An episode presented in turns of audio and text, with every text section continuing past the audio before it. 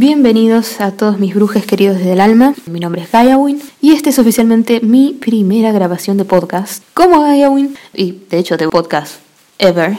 Y estoy haciendo pruebas, así que me van a tener que tener paciencia. Hacía mucho tiempo tenía ganas de hacer un podcast. Al principio pensé hacer un podcast sobre tarot, el cual no funcionó internamente, no me sentía convencida del formato. así que decidí hacer este podcast que va a estar orientado a la Wicca porque es una tradición oficialmente en el mundo considerada y reconocida como una religión más y es la religión que yo estoy aprendiendo y practicando y a la cual llegué porque se relaciona mucho con mis prácticas espirituales previas al conocimiento de esta religión. ¿Por qué una religión y no espiritualidad? En la época del New Age, donde todos queremos tirar abajo las instituciones que han dado forma a dogmas y a pensamientos fijos, ¿Por qué me gusta y elijo una religión y no una forma New Age de espiritualidad? Bueno, la respuesta es bastante simple y tiene que ver con las tradiciones, los rituales y las ceremonias. La verdad es que yo fui educada cristiana, como la mayoría de las personas de Latinoamérica y de gran parte de Europa. De hecho, ahora estoy viviendo en Italia desde hace un tiempo, desde hace unos meses, unos siete meses, y es acá donde estoy teniendo mi instrucción de Wicca. Estoy siguiendo la corriente de Janet Farrar, que es una mujer inglesa que fue iniciada dentro de la tradición alexandrina de Alexanders, que se autoproclamó el rey de las brujas. Y voy a decir así autoproclamó porque justamente el día de hoy vamos a hablar de lo que fue mi primera clase de orientación Wicca, que fue una revisión por la historia de la Wicca, lo cual en algún punto tengo que ser completamente sincera, me decepcionó un toque y les voy a contar por qué y les voy a dar mis impresiones sobre el tema no me decepcionó la Wicca, sino los fundadores de la Wicca, por así decirlo. Y ahora les voy a contar un poco por qué. Pero primero les voy a contar por qué decidí seguir Wicca, por qué decidí elegir la Wicca. Como dije anteriormente, yo he tenido una infancia con una educación muy cristiana, porque mi madre es cristiana, mi viejo es ateo, pero mi madre es cristiana. Yo soy argentina y me encantaba de chica las tradiciones religiosas, me encantaba las celebraciones, la Navidad, tengo muy lindos recuerdos de Navidades, de Pascuas, de reuniones familiares, a pesar de que siempre he sido un poco un bicho raro. Todo lo que es eh, ceremonial y tradicional y rodeado de algo mítico, ¿no? O de simbolismo al respecto, siempre me, me hizo sentir muy... No sé, es algo que me ha quedado con una dulzura muy grande en mi memoria. Aparte recuerdo que a mi mamá le encantaba en la época de Navidad poner muchísima dedicación a los decorados, hacía, mi mamá es artista, por lo tanto le ponía especial interés y dedicación y amor a todo lo que era la tradición, ¿no? Y bueno, los años pasaron, yo llegué a mi adolescencia y empecé a encontrarme con muchísimas cosas que yo apreciaba de la sociedad. Tengo un gran amor por la diversidad, especialmente la diversidad sexual y la diversidad de género. Y me encontraba con que la religión cristiana no, no era abarcativa, tolerante, amorosa hacia cualquier persona que no fuese heteronormativa. Y a su vez tenía una relación muy rara con la sexualidad. La religión cristiana tiene una relación muy muy rara con la sexualidad, está muy cargada de culpa, está muy cargada de lo que yo voy a llamar perversidad. Y es curioso porque los cristianos usan de hecho ese término para referirse a todas las personas que no practican una sexualidad heteronormativa nuevamente. Y sin embargo, a mí me, me parece que la perversidad radica en ver un acto de amor y desvirtuarlo, ¿sí? Yo cuando llegué a la adolescencia empecé a ver que había un montón de personas que no eran heterosexuales y sin embargo podía reconocer el amor que había entre esas personas, así eligiesen personas del mismo sexo para amar. Soy una, una persona que es profundamente conmovida por el amor y que lo reconoce y lo celebra en todas sus formas. Y eso me llevó mucho tiempo a aceptarlo, especialmente viniendo de la educación que había tenido. Y entonces me encontré con que muchísimo sobre la sexualidad y muchísimo sobre la exploración de esa sexualidad, que también es un acto de amor propio, además de un acto de amor con el otro, se veía despojada de, todo ese valor, ¿no? solo por, por argumentos prejuiciosos. Lo que encontré es que el cristianismo tiene muchísimos argumentos prejuiciosos que en su cerrazón mental fallan en encontrar todo el amor que existe dentro de esas experiencias y dentro de esos ejemplos que son tan rápidos para juzgar. Entonces llegué a mis 20 estando bastante segura de que cristianismo no era para mí. Y pasé por muchas cosas, pasé por un despertar espiritual muy muy grande a eso de mis 23 años, donde creí que me estaba volviendo loca porque empecé a tener sensaciones y percepciones de la realidad que eran muy simbólicas y muy etéricas y empecé a canalizar información y empecé a tener sensaciones y conectarme con algo muy extraño que no podía explicar. Y por un tiempo me lo guardé para mí y de a poco la vida me fue trayendo personas similares a mí. Mi mejor amigo Pablo, la verdad es que fue una bendición haberlo encontrado en misión Reiki en registros akáshicos y fue el que por primera vez me propuso el leer intuitivamente tarot. Él estaba estudiando tarot cuando me propuso esto y estaba fascinado con el tarot y me lo mostró y la verdad es que a mí me encantó y me recordó que cuando era chica, por ejemplo, usaba cartas de mazo de español para hacer adivinación simbólica por los números, por lo que para mí significaban los números y sin tener ninguna formación, porque en mi casa estas cosas no se hacían y de hecho se ven mal, hasta el día de hoy se ven mal en mi familia, pero que intuitivamente ya desde chica había algo que en la inocencia y en el no tener toda esa carga por ahí de dogmática, cuando uno es chico no tiene esa carga dogmática, pasaban cosas que después, de grande, empecé a recuperar. Así que bueno, por suerte tuve la fortuna de conocer a un amigo con el cual me pude sentir cómoda en una sociedad donde me daba mucho miedo expresar todo lo que me pasaba y cómo percibía el mundo. Y de a poco fui encontrando más personas y de a poco el conocer a Pablo me ayudó a también reafirmarme. Y una vez que uno puede decir ciertas cosas que le resultan tan difíciles de decir en voz alta la primera vez, que es la más difícil, después empieza a salir más fácil. Y empezás a conocer más gente y te animás a decirlo más. y está genial eso. Y bueno, mientras hacía Reiki y registros akáshicos, muchas veces me pasó que empecé a sentir y a canalizar información en la cual me decían que tenía que celebrar la naturaleza. Yo siempre puse, de hecho en mi estatus de Facebook sobre la religión pongo la naturaleza, es mi religión. También se condecía con algo que yo ya creía. Pero bueno, empezaron a pasarme información de averiguar sobre los solsticios, sobre los equinoccios, sobre el ciclo de la Tierra, sobre el ciclo del planeta, de los astros alrededor.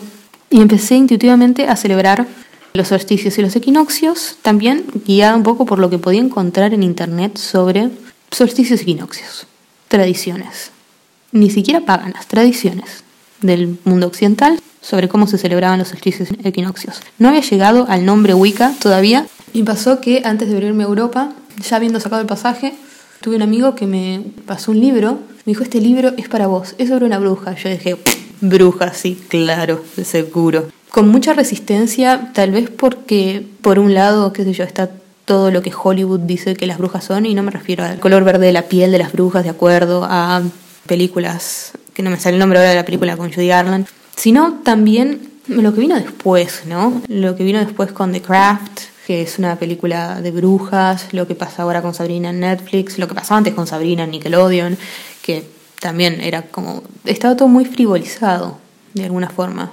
Bueno, la cuestión es que la palabra bruja me parecía algo sumamente banal y no terminaba de entender la, la, dimensión que tenía hasta que empecé a leer este libro y me voló la cabeza.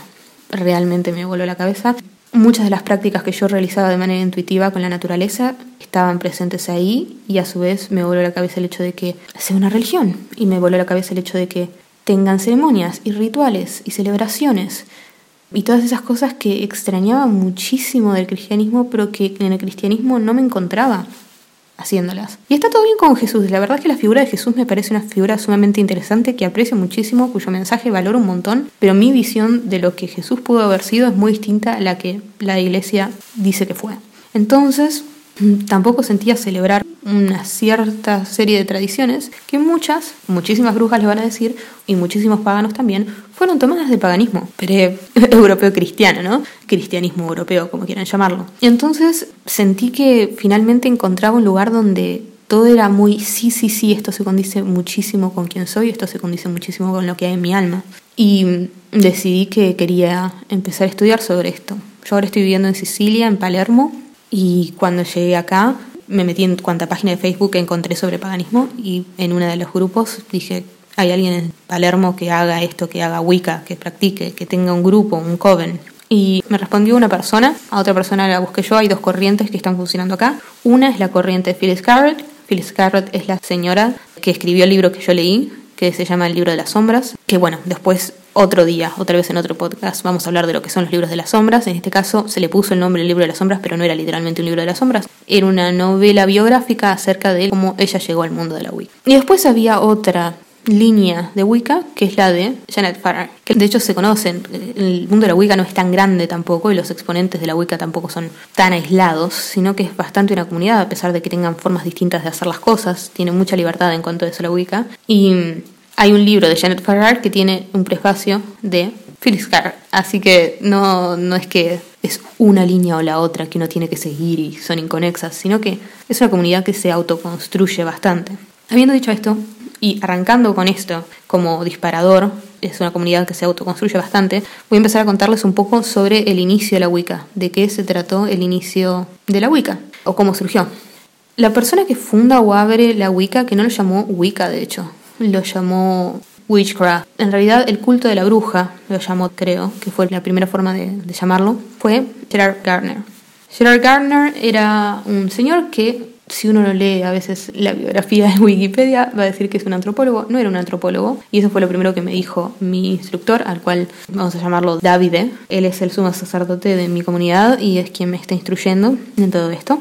Davide, la primera charla, el primer encuentro que tenemos, me cuenta la historia de la Wicca y me dice, bueno, este señor que creó la Wicca se llamaba Gerard Gardner y no era antropólogo, a pesar de que va a decir mucha gente que fue antropólogo. Fue un chabón que de chico estaba muy enfermo y la familia lo mandó, un poco que se lo sacó de encima y lo mandó por el mundo con una mujer que lo cuidara a recorrer porque el chabón quería conocer.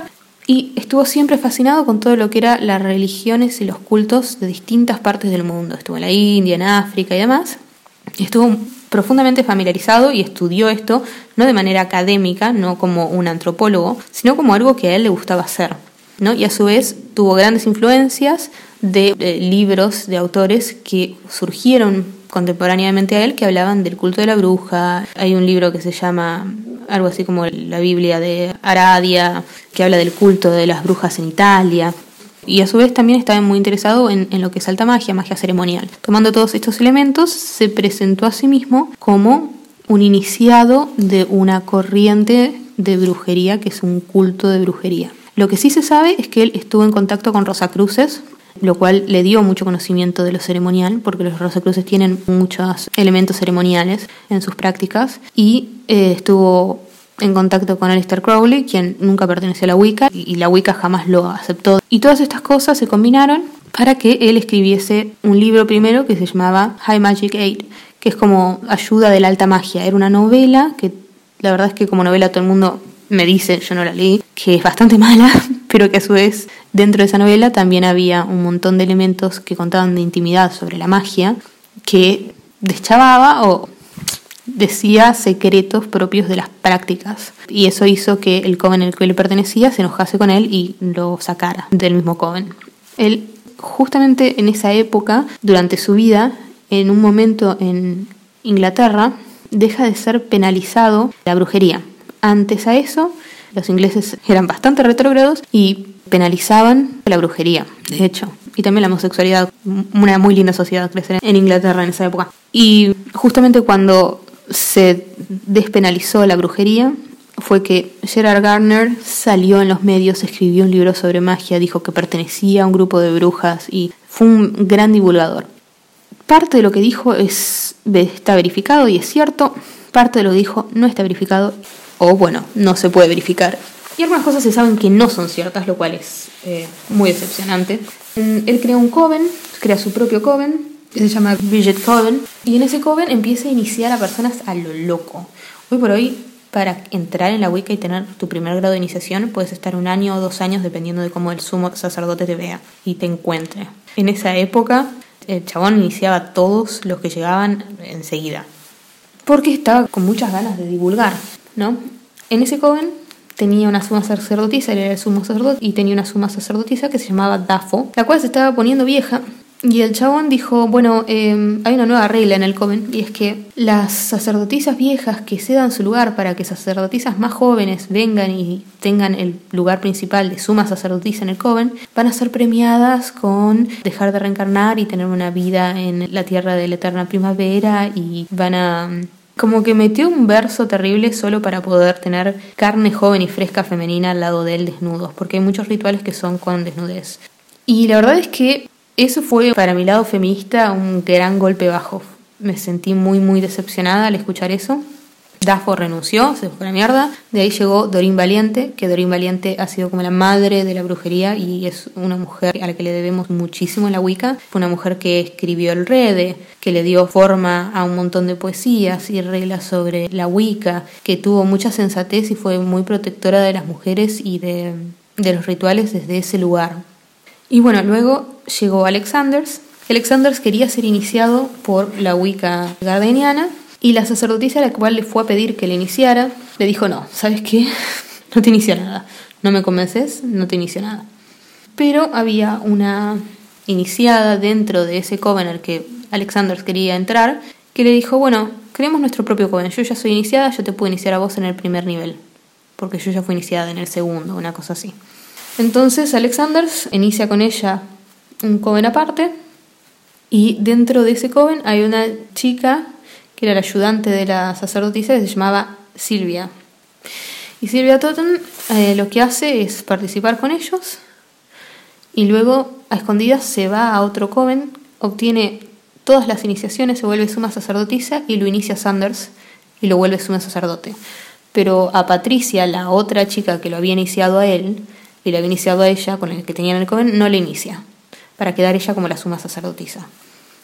Así, Alexander crea su propio coven con sus propias reglas. La característica que tienen los alexandrinos es que en las ceremonias rituales de los wicanos tiene que haber siempre una mujer y un hombre como principio femenino y masculino y a su vez había prácticas de carácter sexual mucho más explícito y mucho menos simbólico.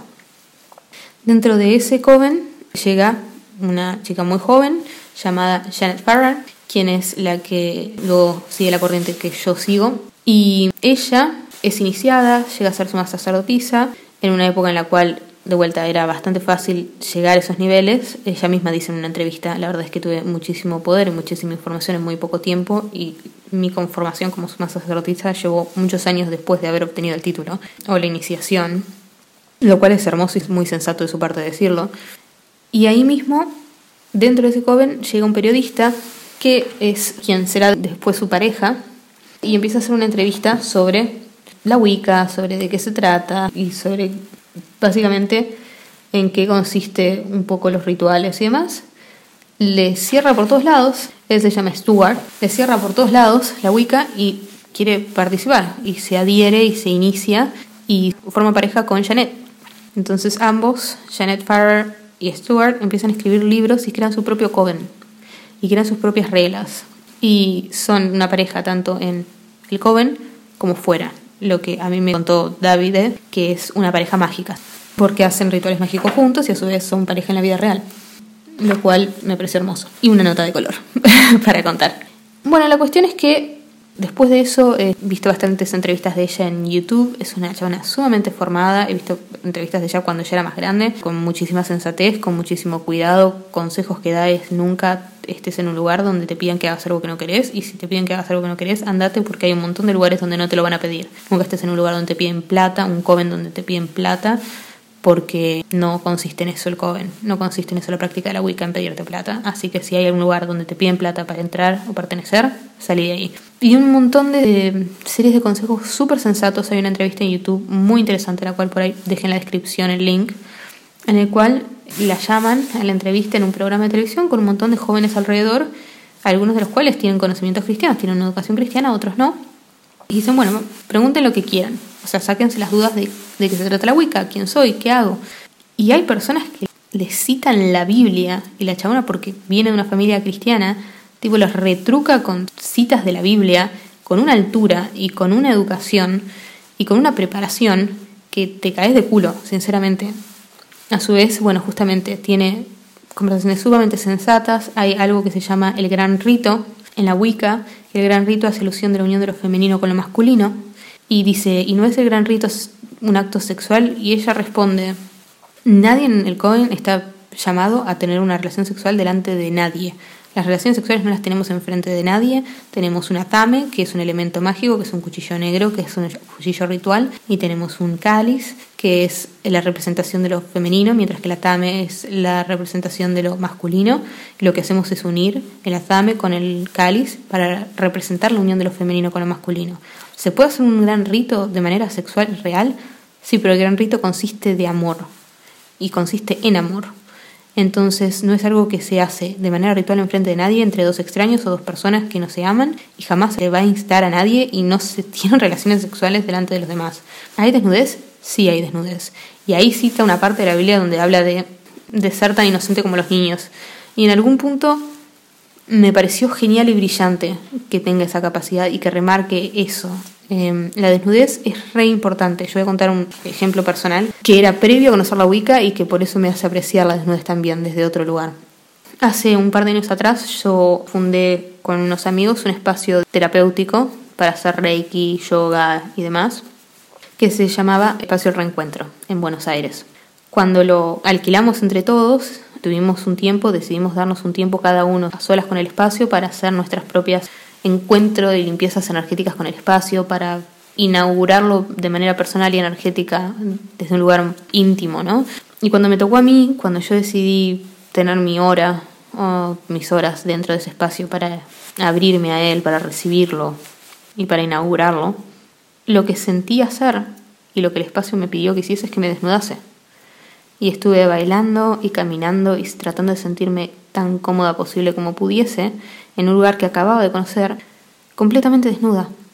No había nadie a mi alrededor, pero había algo acerca de esa desnudez, había algo acerca de ese despojo por completo y había algo en, en marcar una intención en esa desnudez.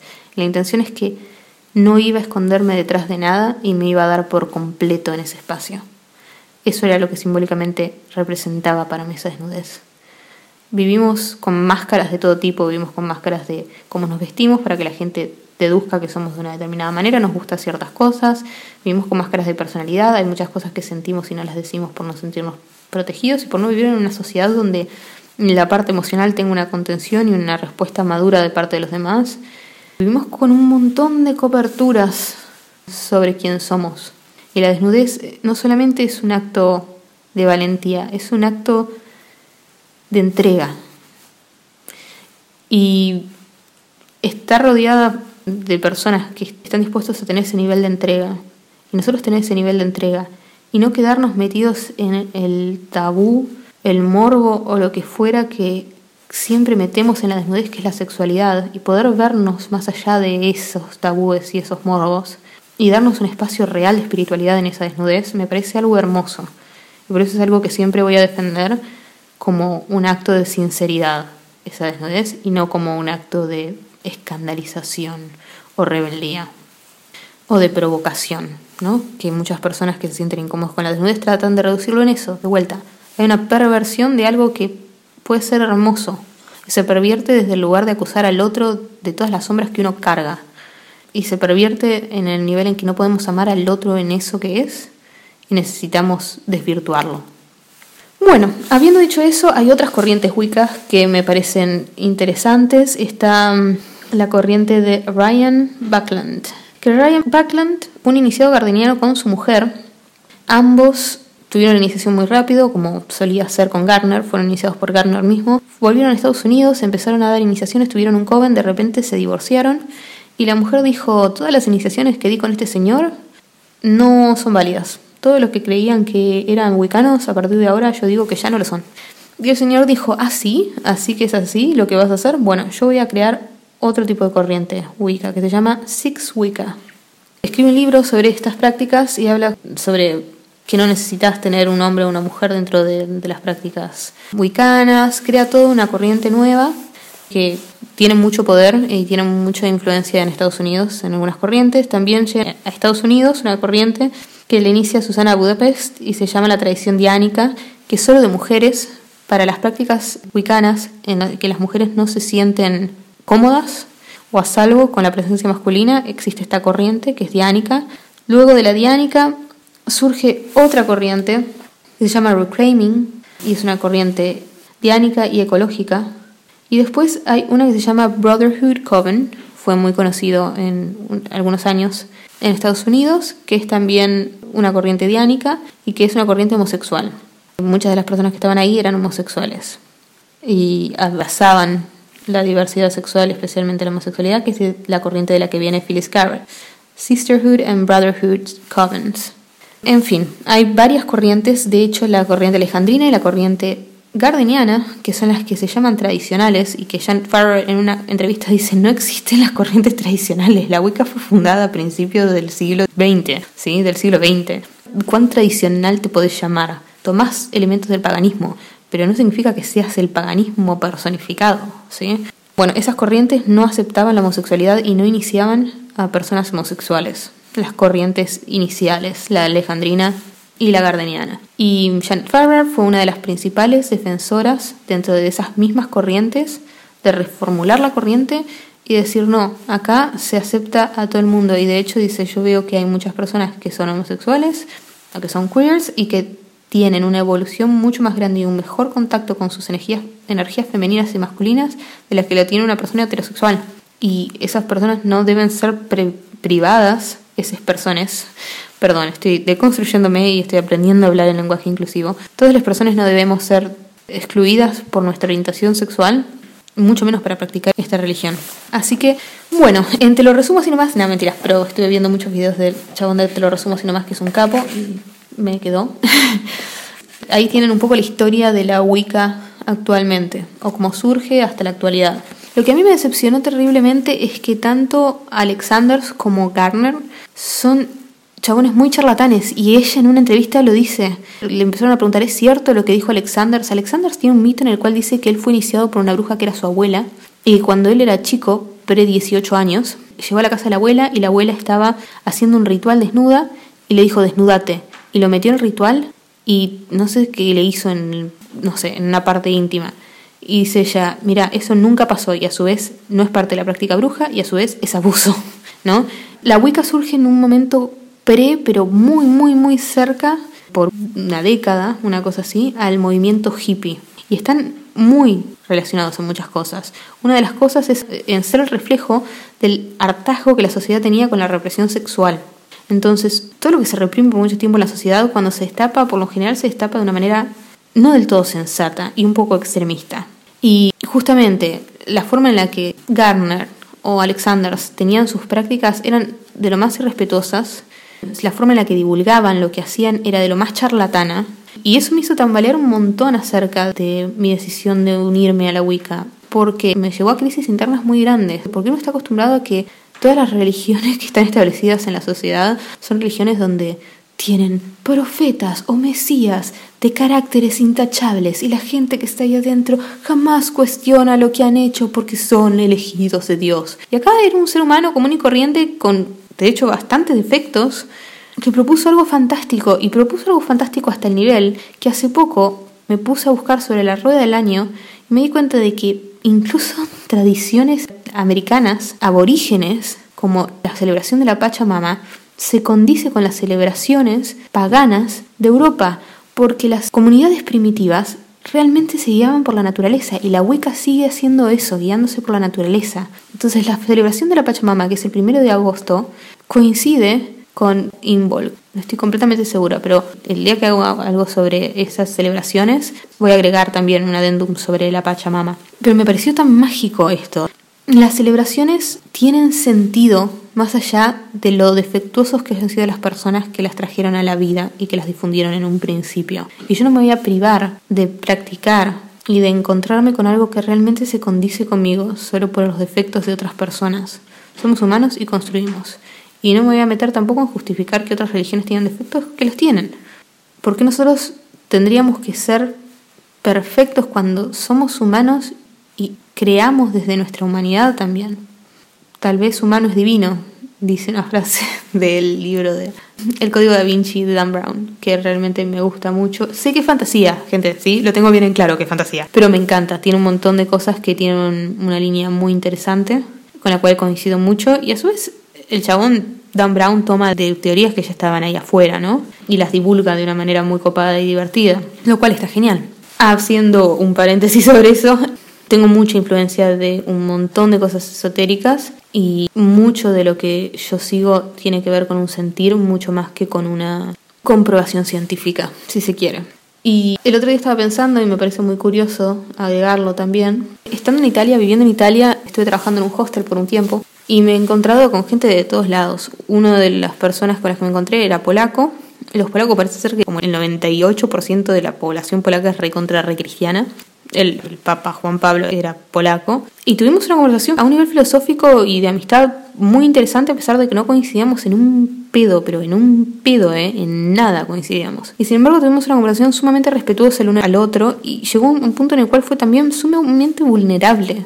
Estuvimos charlando y en un momento hablamos de cosas personales que nos habían marcado y pudimos estar el uno frente al otro como en aceptación y en contención el uno del otro a pesar de que no coincidíamos en nada y eso me pareció sumamente valioso. Y bueno, él me contaba de que él era cristiano porque había tenido una historia en su vida que no viene al caso que cuente porque es personal de él, pero que él se esfuerza, aunque no lo sienta, a ir a misa porque quiere encontrar redención y quiere encontrar contención por algo divino. Y dice que cuando reza pide todo el tiempo sentir el Espíritu Santo. Y yo lo, lo, veía, ¿no? Y lo escuchaba y a mí me pasa exactamente lo contrario. Mi fe no pasa por voluntad. Lo que veía es que era una persona que tenía una voluntad más grande que todo lo demás y podía llevarse a esos lugares desde la voluntad profunda y la necesidad profunda de encontrarse con algo aunque no lo sienta. A mí me pasa todo lo contrario. Mi fe surge del sentir y todo lo que me guía en mi vida ha sido siempre desde el sentir. El sentir me hace tener esa certeza de que hay algo que está ahí porque lo siento. Tal vez no pueda poner mis dedos apuntando exactamente sobre qué es lo que siento o cómo es lo que siento, y tal vez no haya ninguna forma de comprobarlo científicamente, pero lo siento. Existe. Cada vez que me puedo conectar con los principios femeninos y masculinos dentro de un ritual, me emociona y lagrimeo. A veces directamente lloro.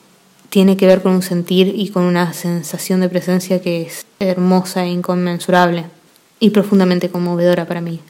Hay muchas formas de abordar la fe y de hecho hay gente que ni siquiera aborda la fe. Phyllis Carrot, he visto también muchas entrevistas, además de leer su libro, y la chabona dice, la Wicca no necesita de fe, porque la Wicca muestra resultados, es una práctica, no es algo que te pide que vos tengas fe. Y es otra forma de abordarlo. Y quien no necesita tener fe puede igual practicar la Wicca tranquilamente. Para mí en todo acto mágico hay un acto de fe y es curioso esto, de vuelta voy a hacer un paréntesis después, porque obviamente que voy a hablar de la Wicca y me interesa hacer un podcast sobre Wicca, especialmente en Latinoamérica, porque no está tan difundido esto, especialmente en español porque no está tan difundido en Latinoamérica, pero a su vez justamente porque lo estoy haciendo para Latinoamérica, es inevitable no hablar del cristianismo, porque somos una sociedad que ha sido fuertemente cristianizada. En todo acto de magia hay un punto en el cual uno tiene que creer que eso puede pasar y que eso ya está pasando que para lo que uno está trabajando está pasando. Eso es un acto de fe, quiero que lo sepan. Por más que digan no, yo no tengo fe. Tal vez hay muchas connotaciones sobre la fe que nos hace pensar en esta sociedad moderna que tenemos y viniendo desde un lugar donde queremos cortar con ciertos lazos cristianos, que es una mala palabra la palabra fe, pero no lo es. Es creer desde el sentir en mi perspectiva personal. Pero a su vez, hablando la otra vez con mi vieja, que no puedo decirle que soy Wicca porque soy una bruja en el armario, chicas. No sé si les conté, chicos, chiques. No sé si les conté. No, no lo soy, pero no me apoyarían en esto y no es algo que pueda compartir. Como tampoco mis ideas políticas, porque mi madre es macrista. Yo soy feminista y bastante de izquierda. ya que estamos, nos desnudamos del todo. Y en un momento ella me dice, algo me pareció re loco. Me dijo algo así, en la Biblia dicen que hay que pedir y hay que rezar como si ya lo hubieses recibido para que Dios te escuche, una cosa así. Y yo dije, ¿cómo? ¿Cómo es eso? Decímelo de nuevo. Que hay que rezar como si ya lo hubieses tenido, como si ya lo hubieses obtenido, a eso que le estás pidiendo a Dios. Y yo dije como, ah, esto es repensamiento del secreto, ¿entendés? Esto es reacto mágico. Y no se lo dije a ella, por supuesto, porque estoy viviendo a miles de kilómetros de distancia. Cada vez que hablamos no está para generar controversia y tener una discusión. Pero dije, pásame ese párrafo de la Biblia, porque la verdad que me interesa. Y la verdad es que sí me interesa. Me interesa porque hay un montón de cosas que la Iglesia Católica tiene puestas como monopolio de la fe y que no es así. Que realmente si funciona en el cristianismo es porque funciona, tanto en el cristianismo como fuera de él. Que ellos decidan decir y incentivar a sus creyentes que todo lo que no es dentro del cristianismo o de una religión monoteísta es parte del demonio, es problema de ellos. Y la Wicca no es enteramente no monoteísta. Tiene un principio dualista, pero tiene un principio de unidad y de integración también. Pero eso será para otro podcast, el tema de las deidades, que de hecho todavía no estoy muy adentrada en eso porque no estoy formada, lo único que he leído, he leído aparte, por curiosidad personal. Hablando de curiosidad personal, nota de color interesantísima, en esta misma clase de introducción me dicen, ¿y Scott Cunningham?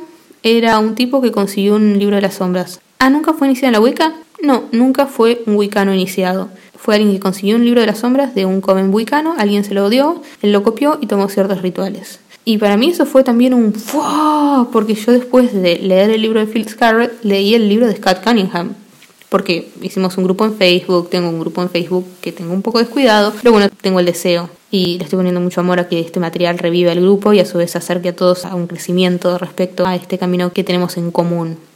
Nada, la cuestión es que hay varios libros de Scott Cunningham. Uno era La verdad sobre la brujería en la actualidad y el otro es Guía para un practicante solitario. Me leí esos dos libros a sugerencia de algunas personas que habían empezado a leer sobre Wicca y habían aparecido esos libros, que son muy interesantes, pero resulta que son escritos por alguien que nunca ha sido iniciado en la Wicca y que practicaba Wicca de una manera personal y que de hecho por lo que pude hablar con personas que practican la Wicca de manera tradicional y en coven y en grupos, no hacía las cosas exactamente como se hacen realmente en comunidad. Así que Scott Cunningham, interesante, una buena introducción, pero a su vez no toda la historia sobre la Wicca, no toda la verdadera práctica sobre la Wicca, para tener en cuenta. Si quieren leer cosas, hay un libro de Janet Farrar que se llama Los misterios internos, de Inner Mysteries, que lo tengo que conseguir. Estoy en vías de conseguirlo. El tema es que estoy aprendiendo italiano, porque estoy viendo en Italia. Acá se consigue en italiano, es bastante complicado. Lo estoy buscando en inglés realmente, porque inglés me resulta mucho más fácil de leer. De hecho, el libro de Phyllis lo leí en inglés. Otra última remarcación que quiero hacer es que si estoy buscando iniciarme, si estoy buscando pertenecer a un coven no tiene que ver con que yo crea que la práctica en comunidad o en un coven o ser iniciada es mejor que hacerlo de solitario, sino porque es mi necesidad. Yo vengo de un lugar donde me he sentido profundamente aislada por mucho tiempo en lo que creo, en lo que quiero y tengo mucha necesidad interna y álmica de compartir y de encontrar gente con la cual pueda expresar todo esto que soy en contención colectiva. Y a su vez me he encontrado hace dos o tres días celebré Samain con ellos fue invitada desde un lugar más de participante externo porque no es iniciada y me pareció hermoso y la energía que se corre en un ritual colectivo es tan poderosa. Yo he hecho prácticas individuales basadas en lo que había leído de Scott Cunningham y la verdad es que vivirlo y compartirlo con los demás es tan hermoso que no me arrepiento en lo más mínimo de haber tomado esta decisión, me parece fantástica. Así que bueno, espero que tengan paciencia a yo, tal vez muletillas que puedan encontrar, silencios incómodos y demás. Tal vez con el tiempo esto mejore. Espero igual que les sirva, espero igual que los disfruten. Busquen información sobre Phyllis Carrot, busquen información sobre Janet Farrar y Stuart Farrar. Luego Stuart se murió, ah, me olvidé de decir eso, importantísimo. Stuart se murió hace unos años atrás y ella continuó su camino con otra persona que se llama Gavin Bone.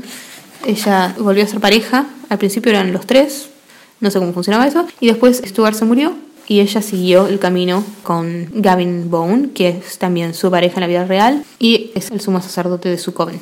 Así que busquen información. Es una señora muy instruida. Si pueden leer cosas de Doreen Valente, de Phyllis Carrot, de Janet Farrar, háganlo. No se pierdan esa oportunidad porque son muy instruidas, muy sensatas y muy amorosas en su práctica que no es lo que encontraba, como dije, en la información y lo que pude leer de los fundadores de la Wicca, que eran muy sensacionalistas, muy vendedores de feria, un poco, ¿no? Como pasen, vean este espectáculo, somos magos, hacemos estas cosas, vengan a conocernos. Había mucho de chamullero, mucho de charlatán, y sin embargo de eso te vino algo muy hermoso, muy respetuoso con estas mujeres, a las cuales la verdad es que he llegado a admirar profundamente. También quiero decir y quiero cerrar con esto que vengo pensando hace mucho tiempo y es que en mi opinión, y esto es una opinión personal, pero que voy a defender a muerte, la Wicca es la religión del futuro, es una religión sumamente inclusiva que tiene la capacidad de evolucionar todo el tiempo, de autoconstruirse y deconstruirse, lo cual hoy por hoy es una palabra importante como ya sabemos, y es la religión de la no culpa. Es una religión feminista que cree en una divinidad femenina, tanto como una masculina. Es una religión de la igualdad. Y espero que todos puedan darse, aunque sea la oportunidad, de mirarla sin prejuicios. Todos puedan darse la oportunidad de mirarla sin prejuicio y de conocerla y de ver cómo se sienten con ella. Estén de acuerdo con ella o no, siempre será bienvenida la, la mirada de los demás y eso me parece extremadamente valioso. Así que bueno, les dejo un poco de información sobre mí para que puedan encontrarme en redes sociales. Tengo un Instagram que es GaiaWin. Tengo un Tumblr que es WikaGaiaWin o GaiaWin también. Ah, qué poco informada que estoy. sí, tengo estas cosas, las creé, pero no me acuerdo si son WikaGaiaWin o GaiaWin.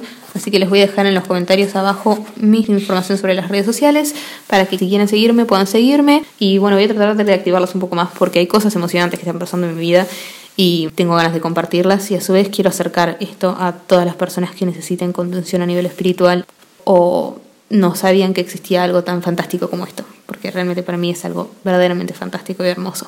Así que, queridos brujes de mi alma, nos vemos en la próxima entrega. Felices nos encontramos, felices nos despedimos y felices nos encontraremos de nuevo.